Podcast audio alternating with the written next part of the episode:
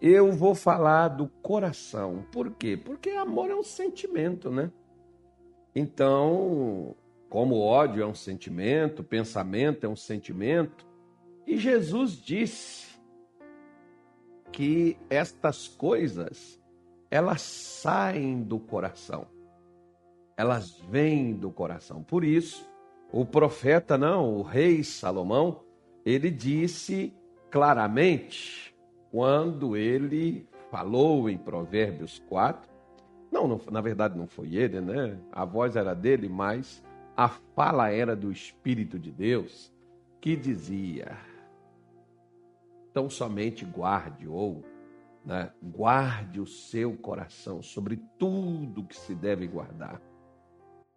Guarda o teu coração, porque dele procedem as saídas da vida. Coloca aí, por favor, Carloto. Ah, rapaz, vocês estão colocando essas coisas vermelhas. É, botam um negócio mais, mais, mais, Não, um negocinho mais. Né? De, não, deixa, deixa pra lá. Deixa pra lá. Deixa pra lá. deixa, aí, ó, tá tudo vermelho. Meu Deus. É o, é o junho vermelho. É por causa do coração, sangue, né? É por causa disso. Então diz assim, ó. Sobre tudo que se deve guardar guarda o teu coração. Ele não mandou guardar dinheiro, ele não mandou guardar rancor, né? não mandou guardar né, pensamentos, sentimentos, desejos, vontades. Ele diz: cuida do teu coração, porque dele procedem as saídas da vida. Ou seja, preste atenção no que eu vou lhe dizer. O que, o que o Espírito de Deus quer dizer aí é que o que estiver no meu coração é que vai ditar como será a minha vida. Como eu serei na minha maneira de viver. Então, sobre tudo que você deve guardar, o teu coração é quem vai dizer, não é a sua boca, não é os seus olhos, não é os seus ouvidos, não é simplesmente o, o seu projeto que você colocou no papel, que você colocou ali no propósito, mas o que estiver no seu coração.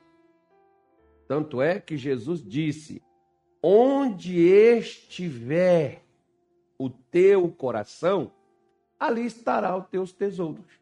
Teu tesouro vai estar onde o seu coração estiver. O meu tesouro é onde está o meu coração. Onde é que o meu coração ele está? Ele está nos negócios? Ele está na fé? O meu coração, inclusive hoje de manhã, por exemplo, hoje de manhã não, era madrugada, eu fui dormir, já eram umas duas horas da madrugada por aí, acho que beirando isso aí, eu estava meditando e pensando comigo. Por quê? Por causa do seguinte: onde o meu coração estiver, é onde é o que vai refletir na minha vida. E quando Jesus mostra isso para nós, ele está mostrando do cuidado que a gente deve ter com, quando ele fala de coração. Ele não está falando do órgão físico que carregamos aqui, que é tão né, é vital para a nossa, nossa saúde. Mas ele está falando do que nós imaginamos, do que nós sentimos. Você vê, por exemplo, uma pessoa que carrega dentro da sua mente, dentro dos seus pensamentos, seus sentimentos, essa pessoa carrega um pensamento negativo. Por mais que você influencie, tente jogar essa pessoa para cima, ela sempre vai ser aquela pessoa negativa, porque ela tem uma imagem de si mesmo que joga ela para baixo. Aí você entra naquilo. Não tenho oportunidade, sou pobre, sou feio, sou gordo, sou magrelo, sou é, negro, sou branco, depende, né? Ah, eu sou isso, eu sou, eu sou evangélico, a gente por ser evangélico, pastor, a gente é perseguido. Aí vem aquela questão da perseguição, né? ah, porque nós somos pobres, enfim. O, o que que você tem no seu coração? Como que é o seu coração? Como se você fosse falar de você mesmo, como você se definiria? como é que você se definiria acerca da sua própria pessoa? Né? Então, hoje, como eu estava falando, eu estava lembrando, por exemplo, de uma mensagem que eu li em 1996 do Kenneth Reagan, que eu falei hoje duas horas da madrugada, estava lembrando disso, que o Kenneth Reagan diz o seguinte: a fé do coração e a fé da mente. Me lembrei desta mensagem. Né? Nós vamos falar sobre ela aqui na nossa live, nos nossos cultos, nas nossas reuniões presenciais daqui em Cuiabá. Nós vamos falar dessas coisas do coração. Né? Então você pode ver, por exemplo, que Marcos capítulo 7, Carloto, versículo de número 20, Jesus falou assim, ó. Começa lá no 20, Marcos 7, versículo 20, quando o Carloto colocar ali, em letras garrafais, letras vermelhas, ele dizia assim, ó. E o que sai do homem, isso é o que contamina o homem. Versículo 21, por favor, Carloto. Ele diz assim, ó, porque do interior do coração dos homens. Ele está falando de onde é que sai? Do coração, do seu ser da sua pessoa vai sair o quê? Os maus pensamentos. Os pensamentos ruins saem de onde? Não é que alguém pôs em você, sai de dentro, dentro do seu coração, dentro do meu coração. Adultério não começa do lado de fora com a conjunção carnal, começa dentro do coração. Com o homem desejando a mulher, a mulher desejando o homem, né, como as prostituições, os homicídios, aquela pessoa que quer acabar com a vida do outro. Primeiro, você lembra do Caim, que mesmo Deus chegando lá para cuidar do coraçãozinho dele, né, ele colocou uma coisa no seu coração. Meu irmão me ganhou e para mim ganhar meu irmão, a única maneira é eliminá-lo. Né? Ou seja, ele não quis consertar um erro de seu coração. Nem Deus chegando para ele dizendo: Caim, se você proceder bem, veja bem que o coração dele já estava azedo, o coração dele já estava definido, já estava programado para o mal, e Deus chegando e falando com ele para corrigir aquela coisa dentro de seu coração, ele preferiu executar o que ele sentia. Né? Mesmo Deus falando com ele, estava errado. Assim tem pessoas que é como Jesus está dizendo, ó vai sair aí os homicídios, né? o que mais sai daí, Carloto? Versículo 22, ele diz assim, ó, os furtos, a avareza, as maldades, o engano, a dissolução, a inveja, a blasfêmia, a soberba a loucura. Né? Coloca o outro versículo aí. Isso. Todos estes males procedem de dentro e contaminam o homem. Por isso, falar de amor é, é, é igual aqueles crentes, por exemplo, né? Ah, eu te amo. Como disse eu, o pastor, o pastor Jaime tinha, falava muito isso, que ah, as pessoas diziam assim, Jesus, eu te amo, eu te amo, eu te amo. Aí Jesus falava assim, mentiroso, mentiroso, mentiroso. Por quê? Porque João 14, 20 disse, acho que é 20, 23, né? João 14, 23, que diz, se me amardes, guardareis os meus mandamentos. Eu não preciso dizer para Deus que eu amo. Basta eu guardar os mandamentos para Ele. Eu não preciso dizer minha mulher que eu a amo.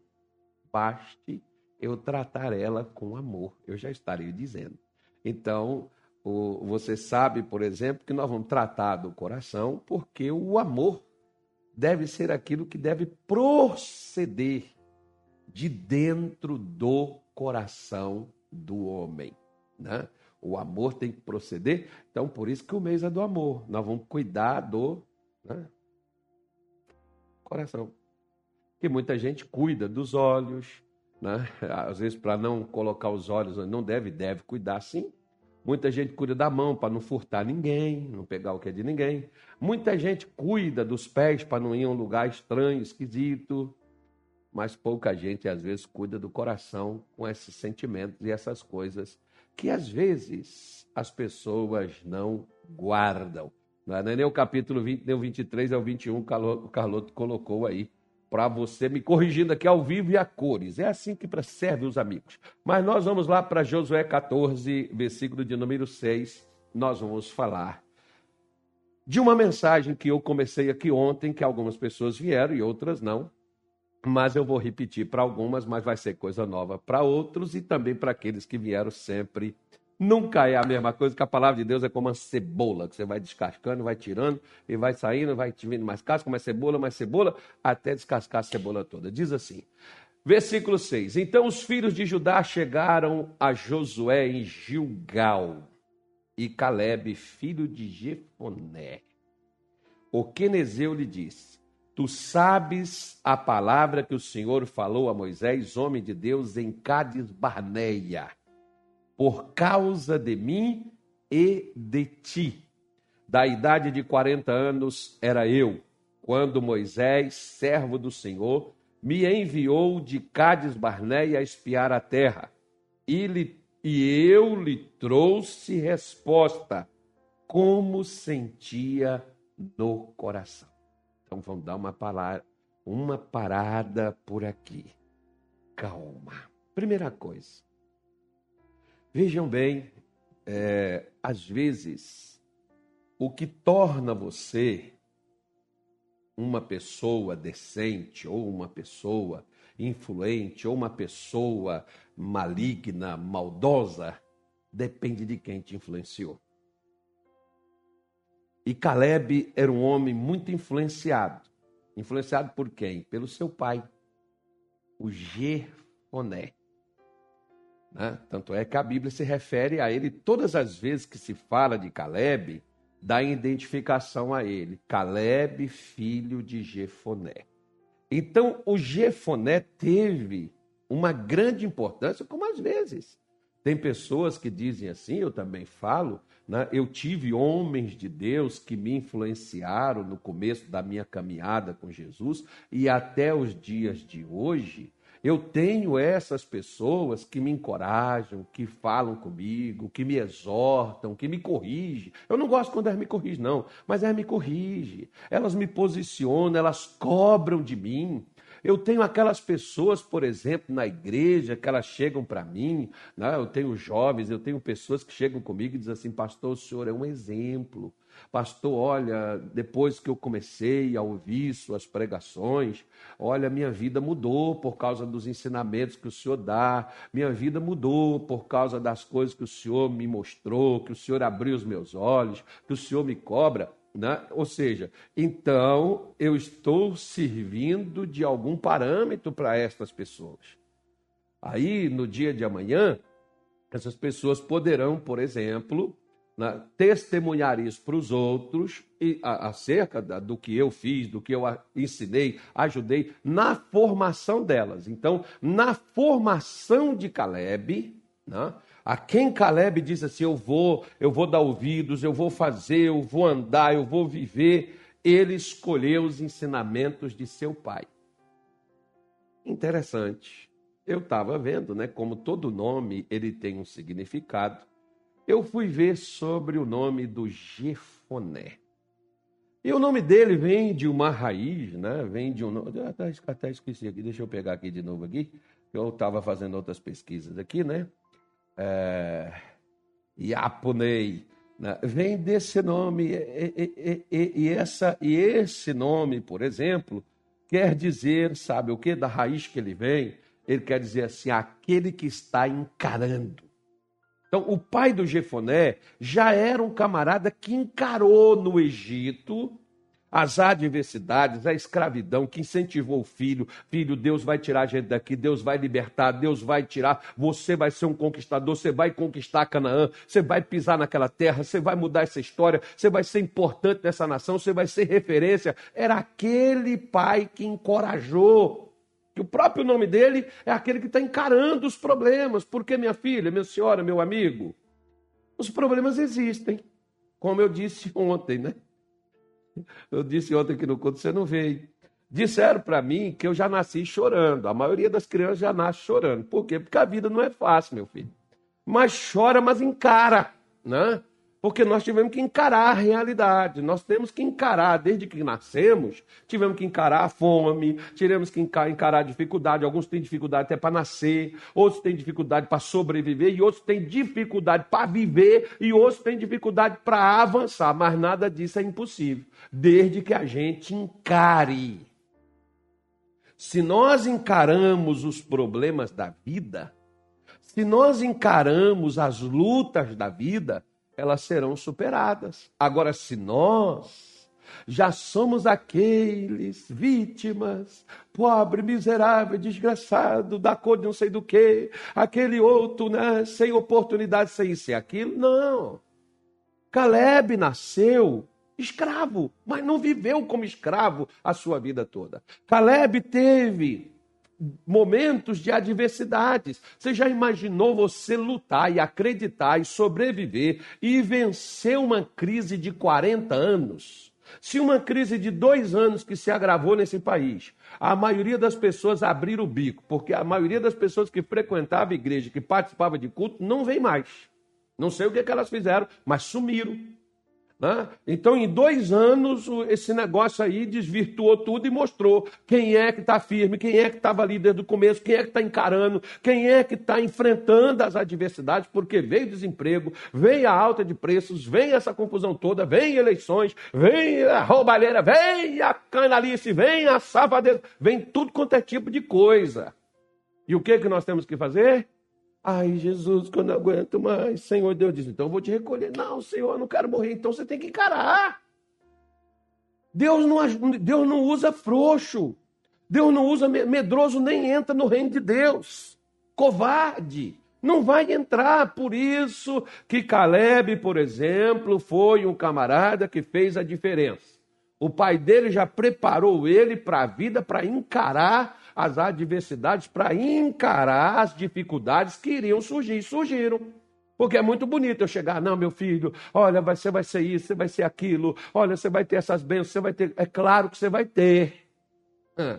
Mas sentado, chorando, dentro de um quarto escondido, se sentindo vítima de tudo e de todos, largando, deixando de batalhar, deixando de encarar as adversidades, você vai ser um fracassado você vai ser um derrotado, você vai ficar aí perdido e todo mundo com peninha de você. E a pena que os outros vão ter de você vai ajudar você. Eu nunca vi, até o dia de hoje, as pessoas chegarem, coitado do fulano, tadinho dele, oh, puxa vida, como ele sofreu. Está morto, enterrado em cima, dando um monte de coisa em cima dele ali. Pois é, é essas pessoas assim, as pessoas sentem pena. E a sua pena ajudou aquela pessoa? Então é melhor ajudar ela, encorajar ela e dizer, ó, vamos encarar o, o, a onça, né, a onça, a onça é brava, mas vamos pegar a onça pela orelha. É, o leão é bravo. Por que, que Davi, por exemplo, sendo pequeno, sendo jovem, sendo novo, por que, que ele venceu o leão? Por que, que ele venceu o urso? Porque ele encarou. Ele mesmo disse: quando um leão vinha, pegava uma das ovelhas do rebanho, eu ia contra ele, ele se levantou contra mim. Davi podia correr. Fala, não, come essa ovelha. E ele voltaria e comia todas as ovelhas de Davi. Até quando você vai ficar acuado? Até quando você vai ficar assistindo os outros progredirem e você ficar estagnado porque você não encara a realidade e não luta para mudar a sua história? Até quando o seu coração se conformar com isso? Até quando você, por exemplo, colocar no seu coração aquilo que você sente no seu coração define o que você vai fazer. Aquilo que você tem no seu coração define quem você é. Caleb, por exemplo, era um camarada, né? Se, se você pegar o nome dele, a tradução do nome dele não é muito legal, não. Né? A tradução dele significa cão. Né? Mas é o que encara, não é o que foge. Né? Ele é aquele que vai para cima, ele é aquele que enfrenta os obstáculos, ele é aquele que enfrenta as dificuldades. Ele está dizendo: Olha, Josué, você sabe que a gente, não, né, nós fomos para lá, mas Moisés mostrou, Moisés me mandou a gente ir desde Cádiz Barné, do lugar que era santo, né? ele mandou a gente ir e nós fomos, e você sabe que eu fui, trouxe, relatei, conforme eu sentia no meu coração. Aí quando você vai lá para Números 13 e você pega o relatório de Caleb, Caleb fez todo mundo calar quando está todo mundo dizendo assim: olha, eles são grandes, são fortes, são poderosos, nós somos como gafanhoto. Caleb mandou todo mundo calar e disse: vamos subir animosamente porque nós vamos prevalecer contra eles. Eles são nosso pão. Nós vamos acabar com eles, nós vamos jantar eles, nós vamos almoçar. Você está com fome? Pois é. Nós vamos, nós vamos. Esse aqui é nosso alimento, gente. É isso aqui que faz a gente. Pois é, só que nós, por exemplo, nós preferimos sentir-se vítima. É porque todo mundo me abandonou, todo mundo me esqueceu, todo mundo me deixou. Olha Paulo, por exemplo. Paulo está lá na Ásia, abandonado, todo mundo largou ele, todo mundo deixou ele, ele teve que depor, achou que ia ter testemunha lá para ajudar ele. Ele diz assim: Todos me deixaram, mas o Senhor me acolheu. É dessas pessoas assim, sabe? Essas pessoas que o sentimento que está dentro delas é o sentimento da fé, da realização, do avanço, da conquista, é da vitória, é daquelas pessoas que querem mudar a história. Porque se não for assim, minha filha, você vê, por exemplo, quer ver? Ó, presta atenção. Porque Deus amou o mundo de tal maneira que deu seu Filho de gente para que todo aquele que nele crer não pereça, mas tenha a vida eterna. João 3,16 é o versículo central da Bíblia, diz os teólogos. Então preste atenção no que eu vou te dizer. O amor fez Jesus fazer o quê? Fez Jesus descer do céu, vir aqui na terra, encarar a morte, encarar o pecado, encarar as doenças, encarar o inferno, encarar os seus algozes, encarar né, os falsos, os mentirosos. O amor fez Jesus fazer isso. Qual o sentimento que você tem aí? A mesma coisa. O que, que adianta você viver por um sentimento que te joga para trás, ao invés de um sentimento que faz você ir para frente. Você decide. O que que você tem no seu o que você tem no seu coração é que vai levar você a se tornar. Então coloque uma coisa no seu coração, porque é isso que você vai viver. Se você colocou aí o conformismo, se você colocou aí né, o vitimismo, você vai viver por isso. Você vai ser a vítima, você vai ser aquela pessoa sempre com problemas, sempre com dificuldade. Vamos falar com Deus. Senhor Deus, em nome de Jesus, eu oro para que o Senhor ajude-nos a encarar os desafios da vida. A vida às vezes não é fácil, mas o Senhor é o Deus do impossível. E o Senhor diz que tudo é possível para aquele que crê. Josué e Caleb creram, como os demais recuaram e se acovardaram mas eles creram e foram para cima das adversidades que a vida os trouxe e mudou a história. Conquistaram, venceram, realizaram, superaram o tempo, superaram adversidades, superaram os inimigos e alcançaram as vitórias. Abençoa, Senhor, a esta mulher e este homem que ora comigo e todos esses que preparar o seu coração para dar a volta por cima, para vencer, para viver uma nova história, para alcançar, para destruir as defesas do inimigo, para conquistar o impossível. Assim faça o Senhor a cada um neste sexto mês do ano. Que o Senhor abençoe a vida de teu povo, que o Senhor ajude esta mulher e ajude este homem, no nome de Jesus. Amém e graças a Deus.